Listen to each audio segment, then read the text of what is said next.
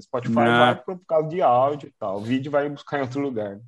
É, e tem uma rixazinha agora, né? Falando assim, ah, se, tem, se é vídeo não é podcast, podcast é áudio. Se tem vídeo é talk show.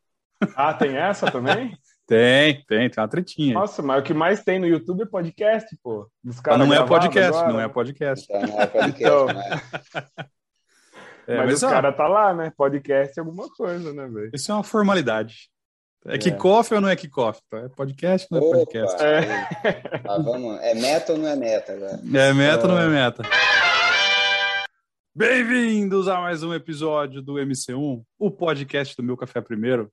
Eu sou o Rafa Vulcani e tô aqui mais uma vez com essa galera, com Rafa, Pedrão. Samuca não está aqui hoje. Samuca, Samuca nos abandonou hoje. Falta Olha de prioridade, falta de definição de meta do Samuca hoje. Fala aí, galera. E aí, pessoal, sempre uma alegria.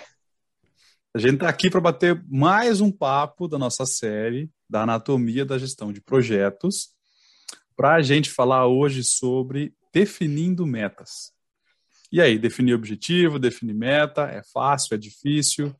Quais são as, as armadilhas da definição de uma boa meta? Gente vai bater um papo aí sobre esse tema e um pouco mais após os patrocinadores. Não tem patrocinador, tô brincando, já depois da entradinha. Caramba, depois eu fiquei feliz. Essa é uma meta, tô, tô chamando aqui, só fazendo igual Boa. naquele livro O Segredo, né? Tô só tô, tô falando, é, isso acontece. É atração, né? Lei da atração. É, é. Vamos embora para esse bate-papo.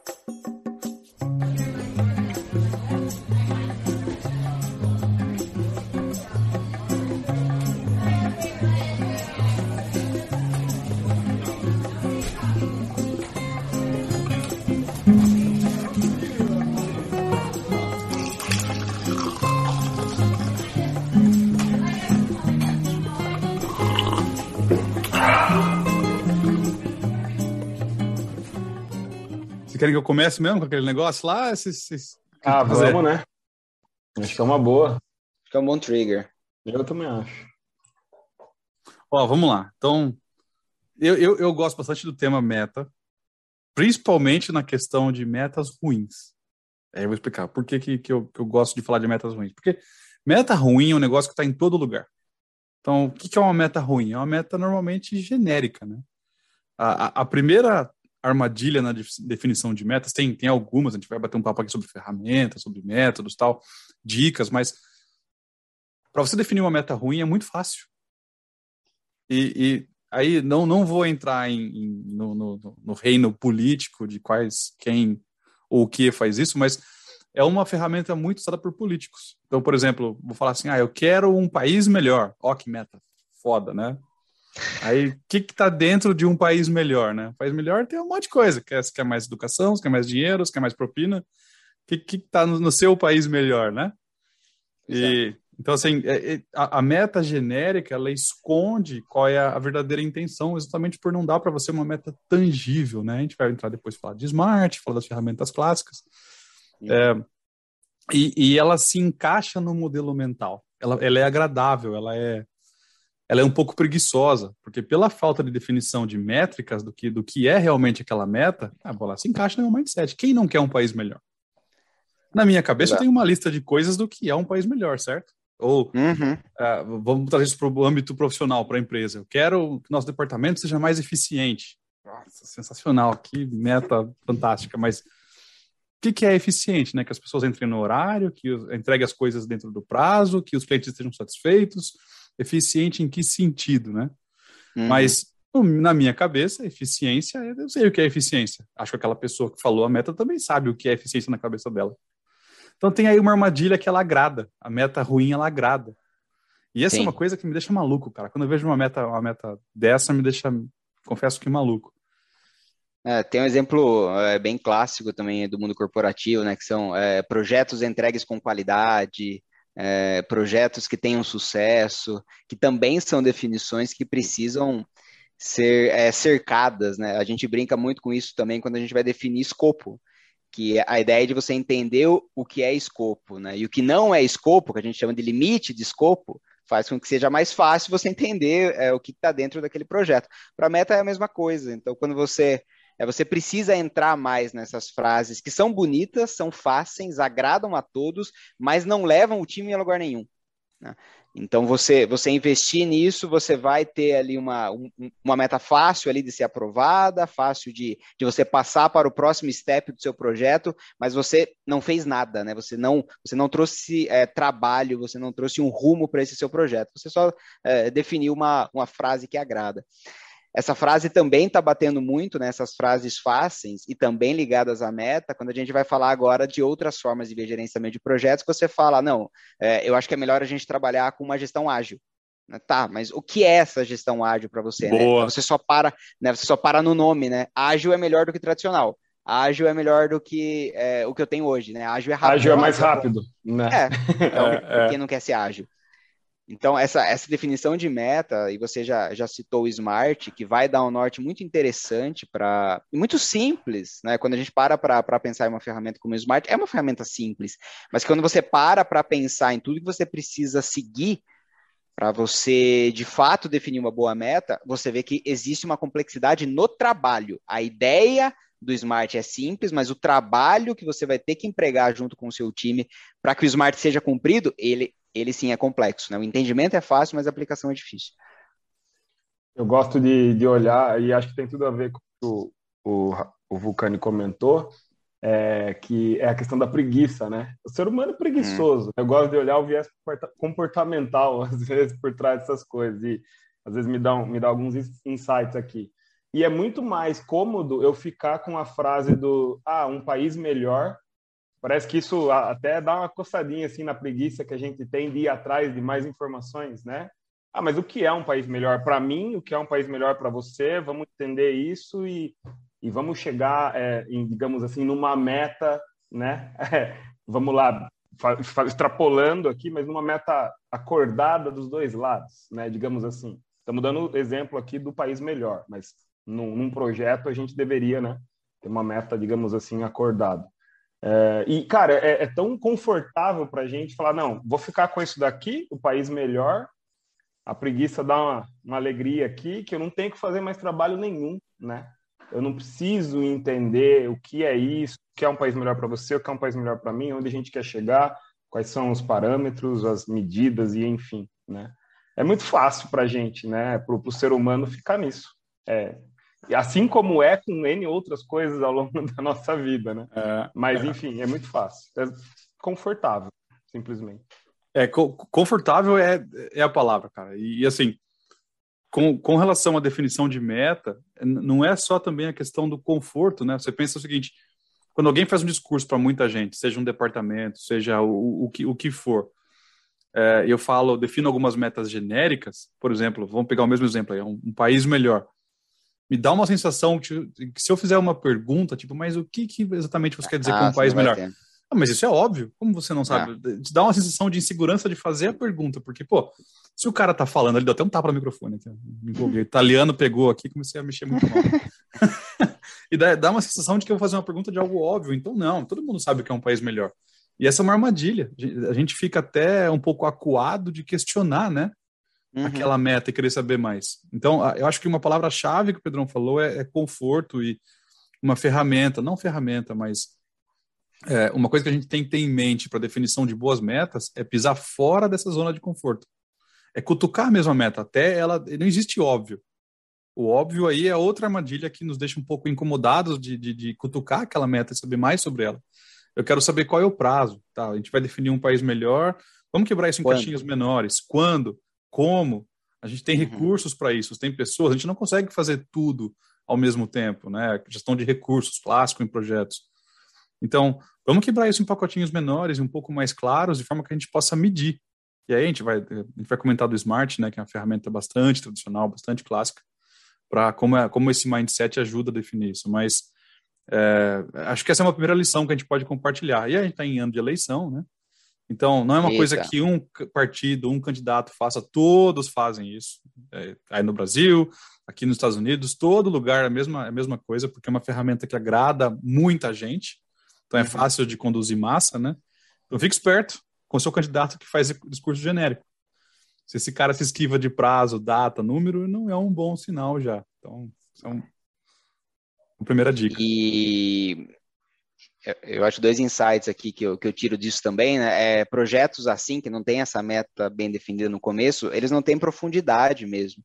Então, é o que você comentou, né, Rafa? É, que se você tentar questionar, se você tentar entrar nesse projeto, mesmo na estratégia, você não vai encontrar muita coisa lá, porque ele é muito raso. E o time experiente, o time de projetos, né, os membros de time, não compram mais esse discurso. Né, porque eles sabem que, cara, tá, né? Mais um cara aqui que, assim como a gente aqui, né? Já que você entrou nesse âmbito também de política, a gente não compra também esses candidatos que a gente vê que faz esse discurso genérico demais, porque não tem profundidade no, no projeto, né? Não, não tem profundidade é, em como ele vai fazer isso tudo é, acontecer. Então, é um discurso de massa e é um discurso bom para kickoff, porque não vai dar polêmica, né? Imagina você fazer um kickoff, né? Já, já, já que a gente falou de kickoff, né? E a gente não falar o prazo, por exemplo, né? Não vai ter um cronograma. Cara, ninguém vai ter, né? Ninguém vai criar uma confusão com você nessa, nessa é. uh, reunião, porque não tem nada no seu projeto. Então, né?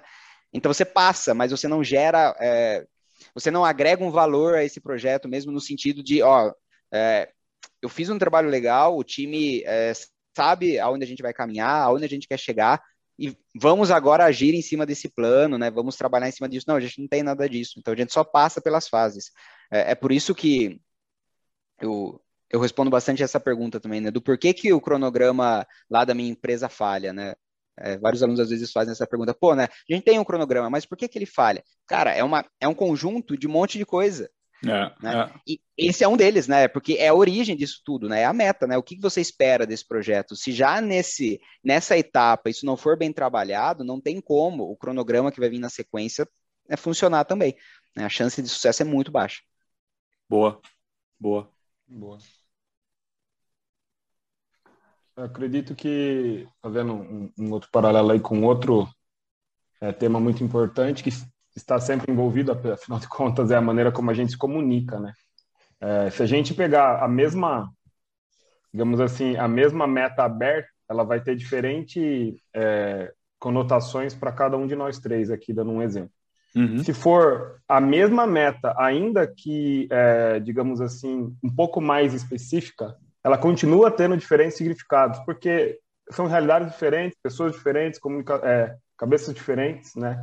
E eu vou dar um exemplo aqui, mas, por exemplo, às vezes, quantas reuniões a gente faz, a gente fala sobre todas elas, e ainda a boa prática no final é a gente sumarizar para entender se o entendimento de todos é, foi o mesmo, né?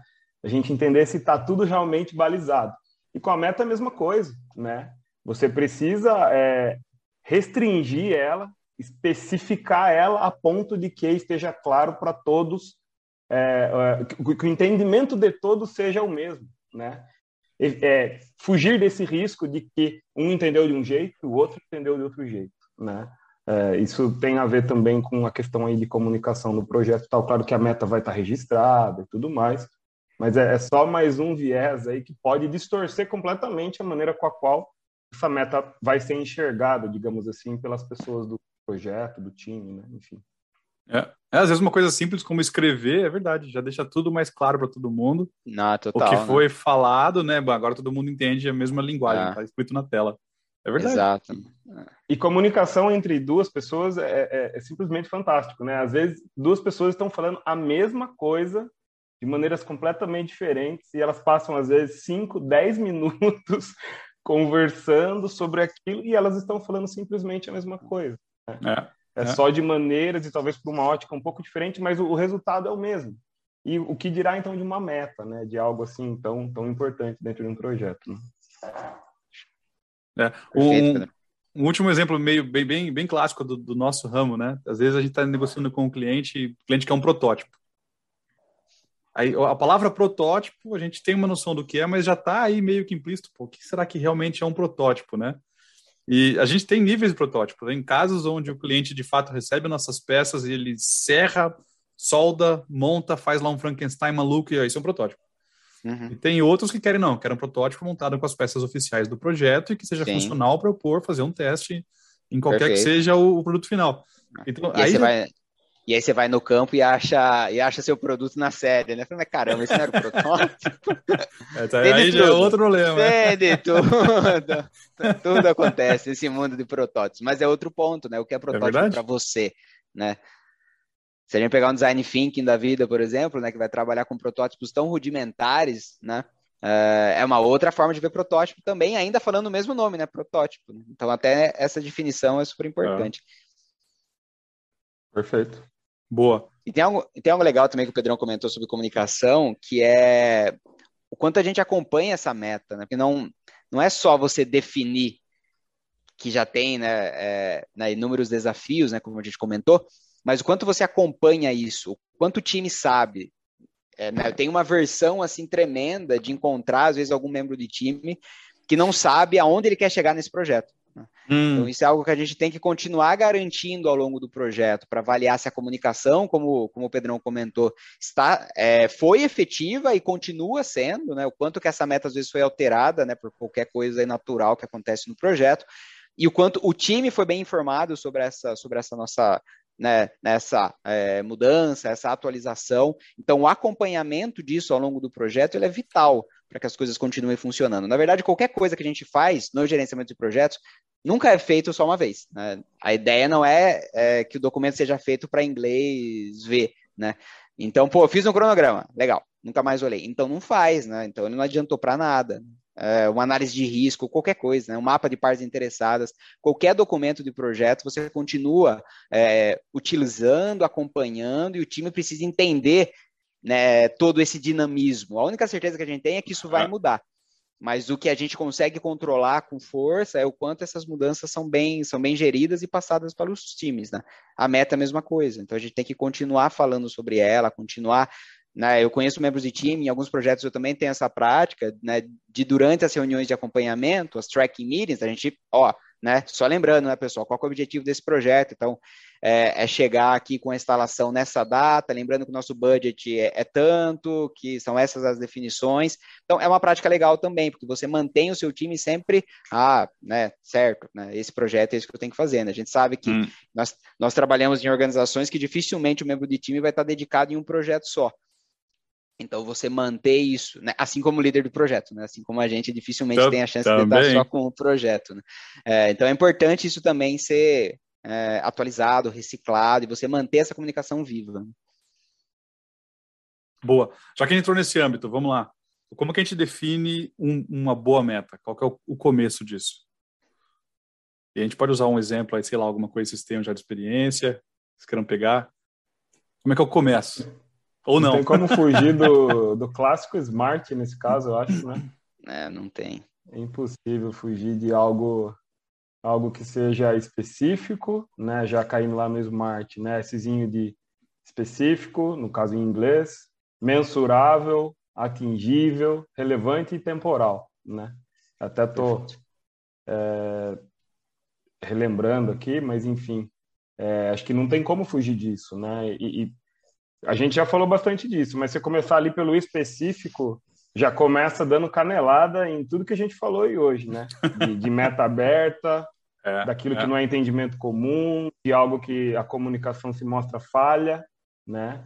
É, você especificar algo é você dar características suficientes para que ela fique reconhecível, digamos assim, né? Ou mais detalhada, né? Você vai falar o que é, como é isso, de repente onde é determinada coisa, né? determinada meta que você está definindo. Enfim, então já, já começa dando canelada no, em, em, tudo que a gente falou aí já. Né? É, quer complementar, Rafa, por enquanto? Enfim. Não, parece excelente, Pedrão.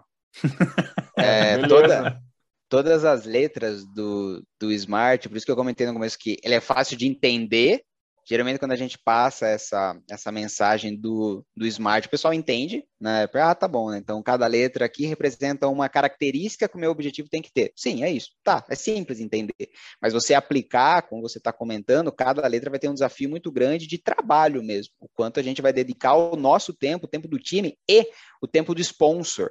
Porque o líder do projeto não vai conseguir definir essa meta sozinha, porque o projeto existe porque ele está encaixado em um planejamento estratégico. E esse planejamento estratégico, na maioria das vezes, ele é muito mais ligado ao sponsor, né? O líder do projeto é aquele cara que está aqui no meio, que vai entender essa estratégia, vai passar para o time, né? Mas ele precisa desse contato também com o sponsor. Evidente que tem projetos que às vezes você consegue ali, né? É, né sem um grande, um grande patrocínio, né, já que é, é, do nosso querido sponsor, você consegue ali traçar os planos. Mas tem projeto, né, os mais importantes, que tem viés político, que tem é, outras plantas, enfim, você precisa dessa, dessa figura. Né? Essa figura é muito importante para essa definição da meta também.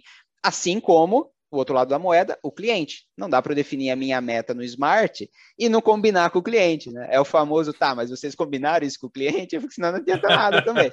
Né?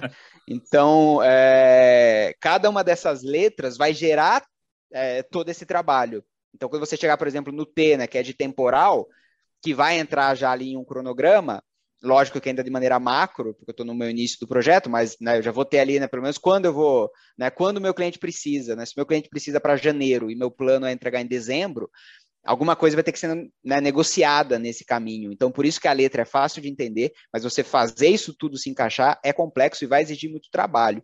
E entra também um trabalho do líder de projeto, que é de um, um grande moderador. Né, a ideia daquele famoso é, maestro da orquestra que é entender essas necessidades, entender os requisitos de todo mundo. Então, meu sponsor tem um requisito, o time tem um requisito, o cliente tem um requisito, como que eu faço essa, essa banda aqui funcionar?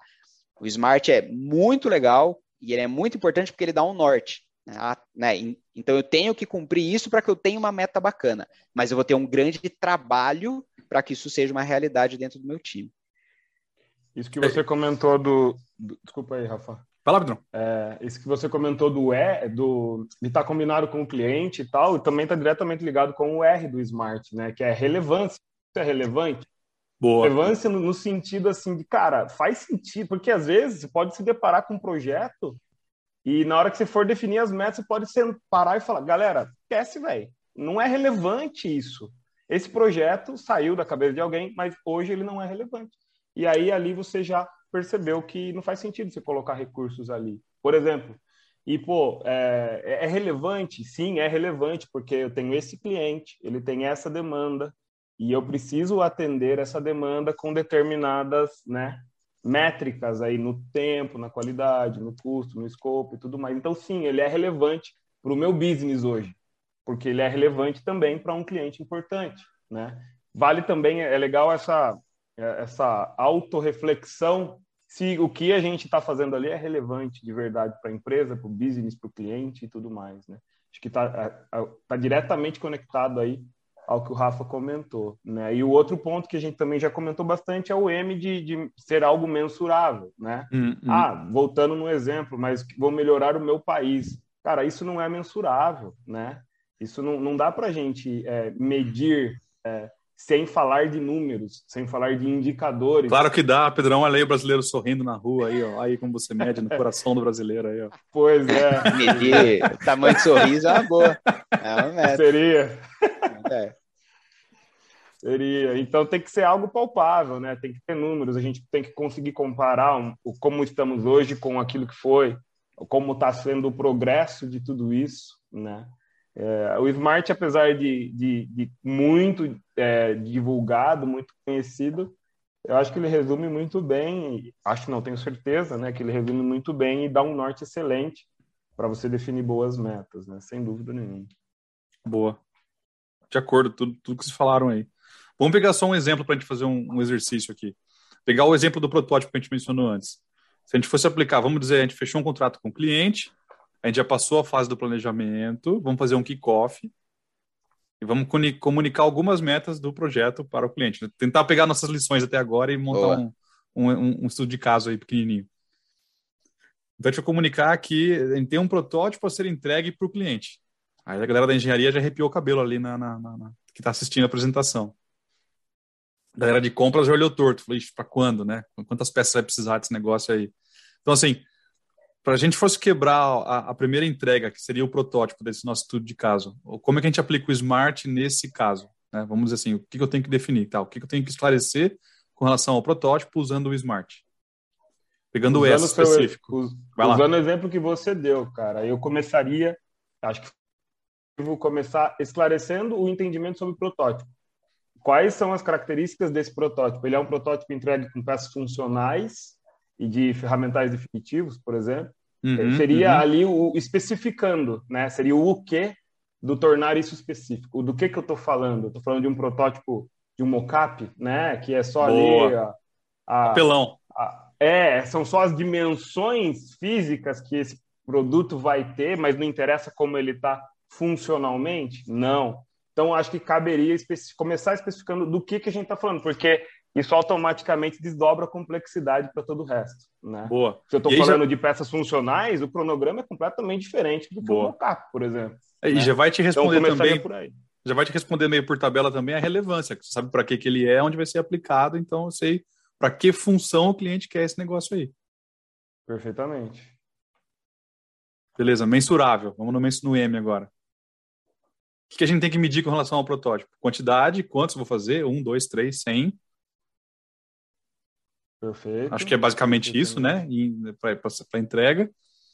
E daí a gente vai para o Smart, vai para o A. Atingível, né? Atingível. Então não pode ser um protótipo de nave espacial, que a nossa empresa lá faz câmbio de bicicleta, por exemplo.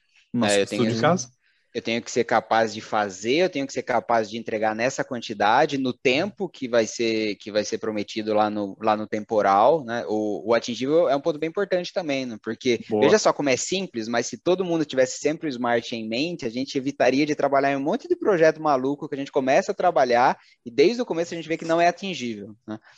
Então, né, seria isso, né? Ver que né, o time tem a capacidade de fazer. Se não tem hoje, eu vou ter investimento para que esse time seja capaz de fazer, para que é, eu vou prever no meu projeto algum treinamento, alguma coisa que eu vou que eu vou usar para capacitar o meu time, que eu vou capacitar minha cadeia de fornecedores, que eu vou conseguir cumprir esse tempo. Né? Então, seria essa essa verificação que eu, que eu iria fazer no ar.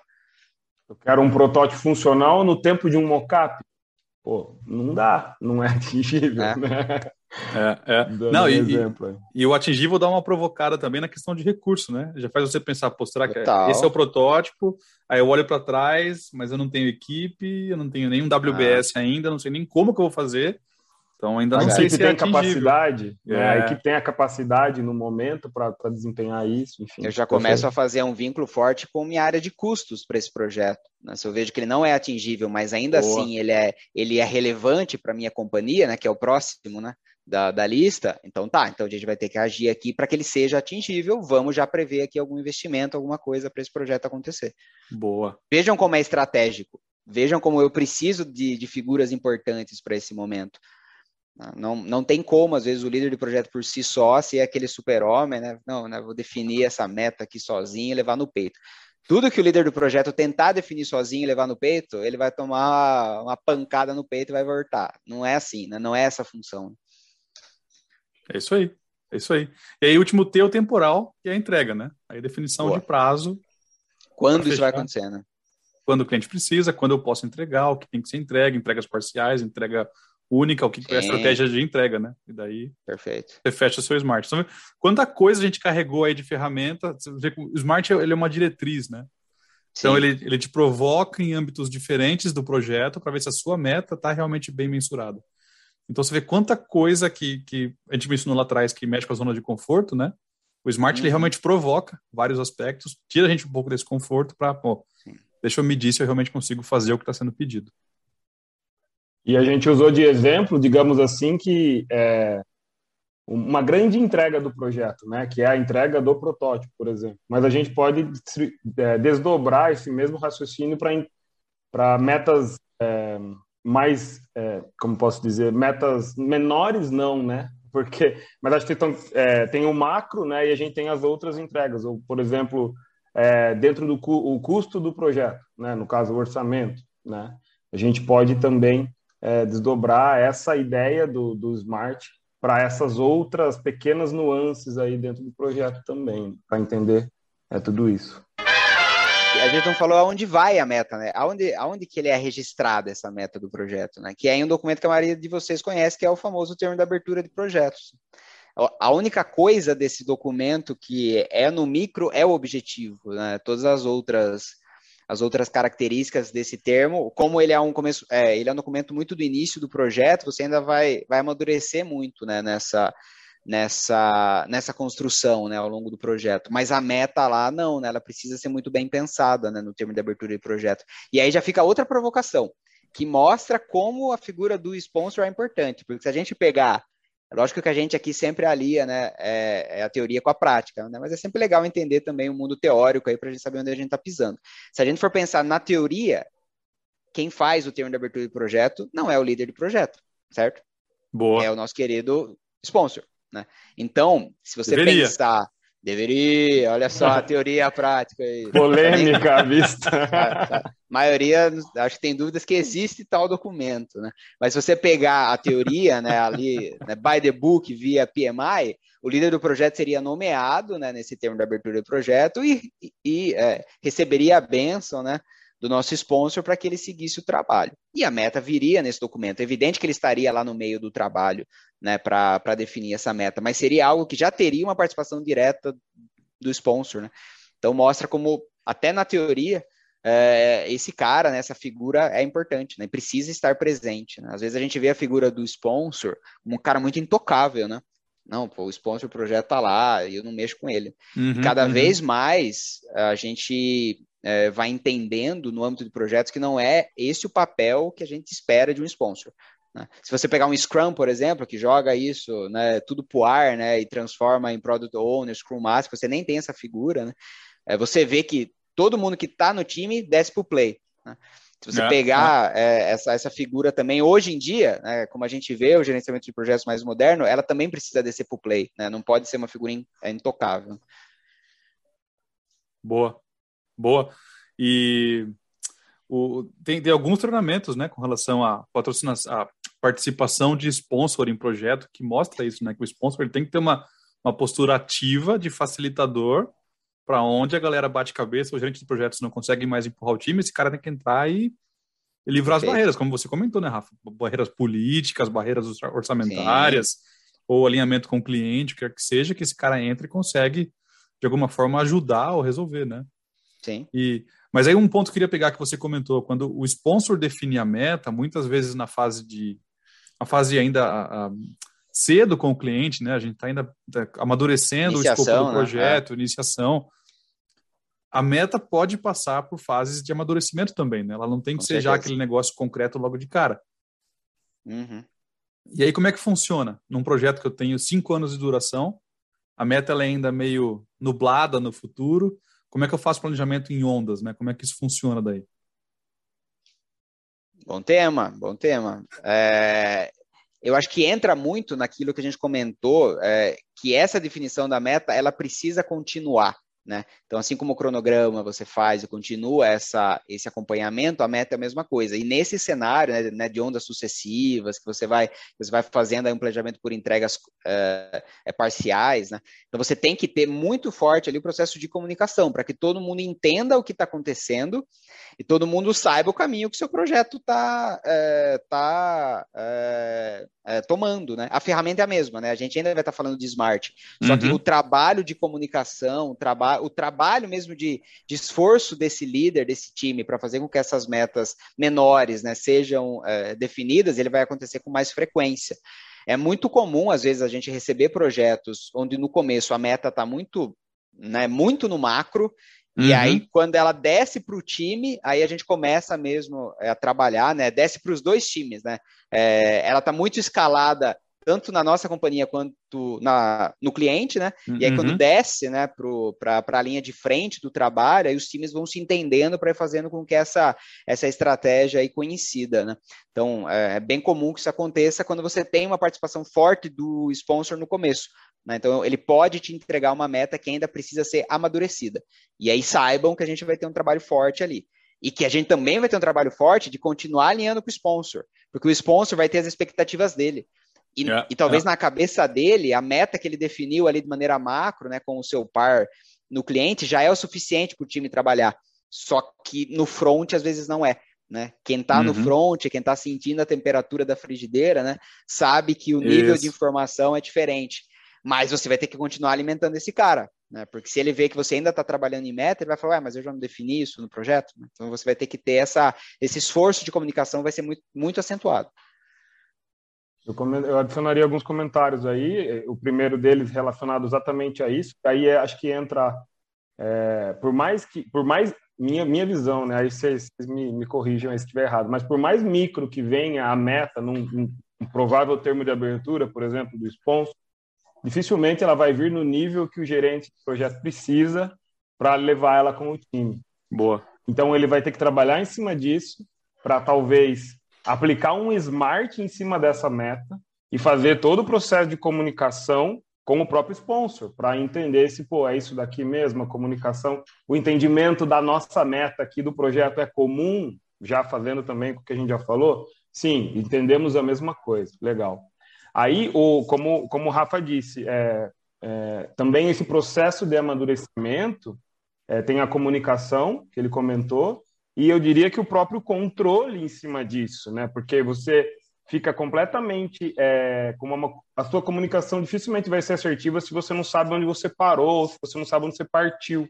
Você precisa controlar essa meta, isso cai no mensurável, que a gente já falou do Smart também, mas precisa acompanhar isso, né? É. E dependendo, como você falou, do amadurecimento da meta, eu, eu, faria um paralelo aqui, mas talvez isso tenha, isso tenha que ser tratado como com a seriedade de uma mudança no projeto, por exemplo. Boa. Né? É, Certeza. É, isso o objetivo é gerar... é algo grande, né? Exato, e, e, o acompanhamento dessa meta e o próprio amadurecimento dela, a gente subentende que ela está sofrendo alguma alteração, ela está amadurecendo, ela está criando o corpo, de certa forma ela está ela tá sofrendo alguma alteração, né? Então eu diria que deve ser tratado como a, com a seriedade de uma gestão de mudança, por exemplo. Com né? certeza. Precisa ter registro, perfeito. precisa ter o controle, precisa ter uma comunicação boa e tem que desdobrar isso para o dia a dia do projeto, uhum. senão... E, a, e até colocar aqueles, é, aqueles famosos intervalos né, de, de impacto na mudança, né? Então, variações de mais ou menos 5%, você vai em tal fórum, né? Para não ter que alimentar. Né, imagina, é, cada vez que a gente atrasa um dia aí de tempo, você tem que subir lá no seu stream committee para falar que você vai atrasar um é, dia. Né? Não dá. É, né? Então, você vai ter que fazer essa, essa classificação aí para entender quando que você trata é, cada um dos casos aí nas variações. Uhum. Como sempre, o convite aí, né, pessoal, para vocês seguirem a Master Plan Learning Together lá no nosso Instagram e também no LinkedIn. Estamos crescendo também com a nossa página no LinkedIn. Não sei quando esse, esse, esse episódio vai ao ar, mas até dia 18, eu não sei, tá? Se não der tempo, não tem problema. A pressão no mas... editor, a pressão no editor. Não, não é não, não, é não mas é que até dia 18 estão, é, estão abertas as inscrições para os nossos cursos de março e abril. Mas se não der tempo, relaxa se você está ouvindo depois, porque em breve vai ter mais. Então fica de olho lá na gente, que em breve é, você encontra alguma janela aí que, que agrade o seu, o seu paladar e a sua, a sua gestão de tempo, beleza? Ó, a gente está aqui gravando no dia 10 de março de 2022, para você que está ouvindo esse podcast em 2060. É, ele é, vai verdade. ao ar. O plano é, se o editor não sofrer nenhum acidente, ele vai ao ar no dia 16 de março. Olha só, tá na então, hora. Você Últimas que tá vagas. ouvindo, tá pegando essa em primeira mão. Vai se inscrever. Dá tempo ainda. Boa. Isso aí. Boa. Show de bola, galera. Valeu mais uma vez aí. Valeu, Rafa. Sempre um prazer. E temos mais, né? Temos uma agenda forte aí até o final do ano. Em breve temos. a gente está de volta aí. Temos, temos. É isso aí. Mais, mais surpresas, mais assuntos aí nos próximos episódios.